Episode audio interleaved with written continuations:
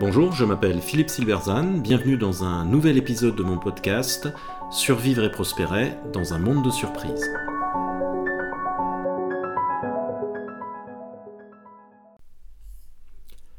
Pourquoi votre entité innovation de rupture ne va nulle part? Le besoin des entreprises de répondre aux nombreuses ruptures de leur environnement les amène souvent à créer une entité spécifiquement consacrée à cette question – le nom peut varier, mais ces entités innovations rencontrent très souvent le même problème. Leurs belles idées ne donnent pas grand-chose sur le marché quand elles atteignent cette étape. Comme souvent, cela tient à la façon dont elles sont conçues et au modèle qui sous-tend leur activité.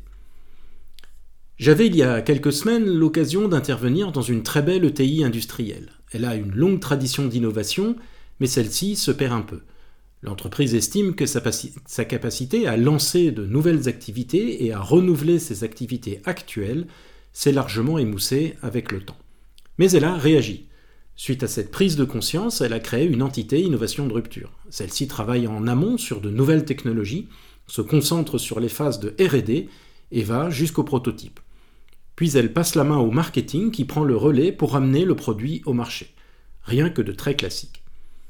Mais force est de constater que, malgré des moyens importants au regard de la taille de l'entreprise et un soutien fort de la direction, les résultats sont décevants.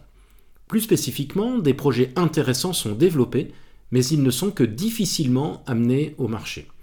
Il semble qu'il y ait quelque chose qui bloque, mais quoi?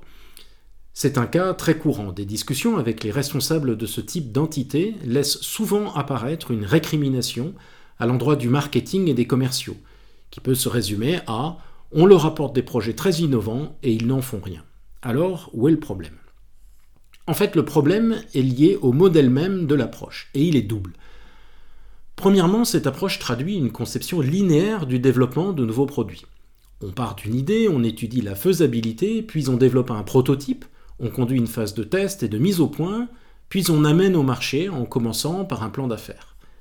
Dans les marchés établis, pour une innovation incrémentale, cela peut fonctionner. Une fois la demande validée, on peut dérouler le processus en étant à peu près certain qu'il n'y aura pas de surprise majeure qui viendra le perturber. Mais en situation de rupture, il en va tout autrement. On avance dans une très forte incertitude et les cas de figure peuvent varier considérablement. On peut avoir une super technologie dont on ne sait pas quoi faire et dont le domaine d'application n'émerge pas clairement.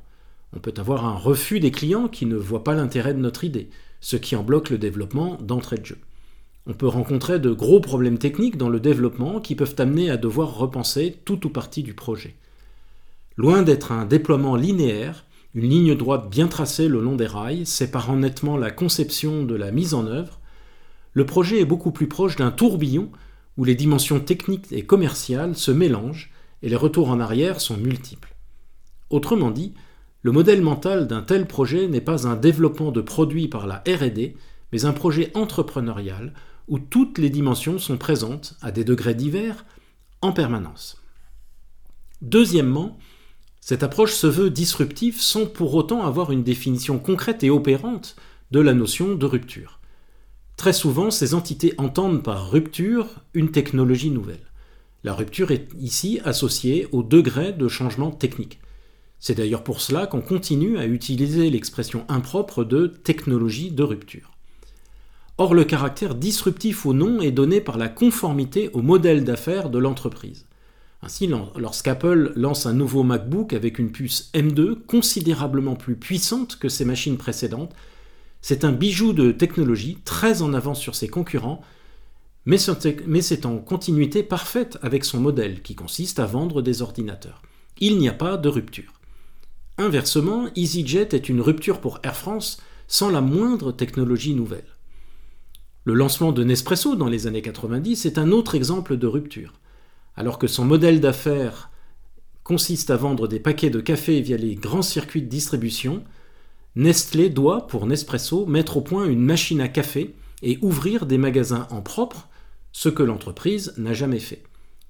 Le modèle d'affaires est très largement différent, il suppose une nouvelle proposition de valeur, un nouveau modèle de profit, de nouvelles ressources, de nouveaux processus et de nouveaux modèles mentaux. Partant de la définition disruptif égale nouveau modèle d'affaires, partiellement ou totalement différent de l'existant, on comprend pourquoi les entités innovation de rupture rencontrent des difficultés. Elles mettent l'accent sur la technologie en supposant que le marketing et le commercial suivront, et que le nouveau produit trouvera naturellement sa place dans le modèle de distribution actuel. Or, rien n'est plus faux. Si vous êtes un commercial chez Kodak dans les années 90, votre métier c'est de vendre des films argentiques via un réseau de distribution géré au millimètre. Si la RD arrive avec un appareil photo numérique qui coûte 30 000 euros, c'est le prix de l'époque, et vous demande de le vendre, vous êtes désemparé. D'une part, ce ne sont pas vos compétences, et d'autre part, votre réseau, ici la grande distribution, n'est pas le bon. Sans compter que tous les efforts que vous devriez faire pour vendre l'appareil se feraient au détriment de la vente de films. Il y a donc un conflit de modèles de distribution, ce qui pénalise à la fois votre marché actuel et le lancement de l'innovation de rupture. L'entité innovation de rupture doit repenser son propre modèle. Elle doit se considérer comme un incubateur d'activités et elle doit concevoir celle-ci de bout en bout. Si son innovation est en conformité avec le modèle d'affaires, innovation dite continue, alors elle pourra s'appuyer sur le réseau de distribution actuel. Si, en revanche, l'innovation est en rupture, alors elle doit concevoir un nouveau modèle d'affaires et déterminer ce qui peut être partagé avec le modèle actuel, par exemple une plateforme SI, et ce qui doit être différencié. En somme, L'entité est là pour concevoir de nouveaux modèles d'affaires, pas juste jouer avec de nouvelles technologies. Son modèle doit être celui de l'entrepreneuriat et pas de la RD. Merci de votre attention, vous pouvez retrouver cette chronique et bien d'autres sur mon blog www.philippe-silberzan.com.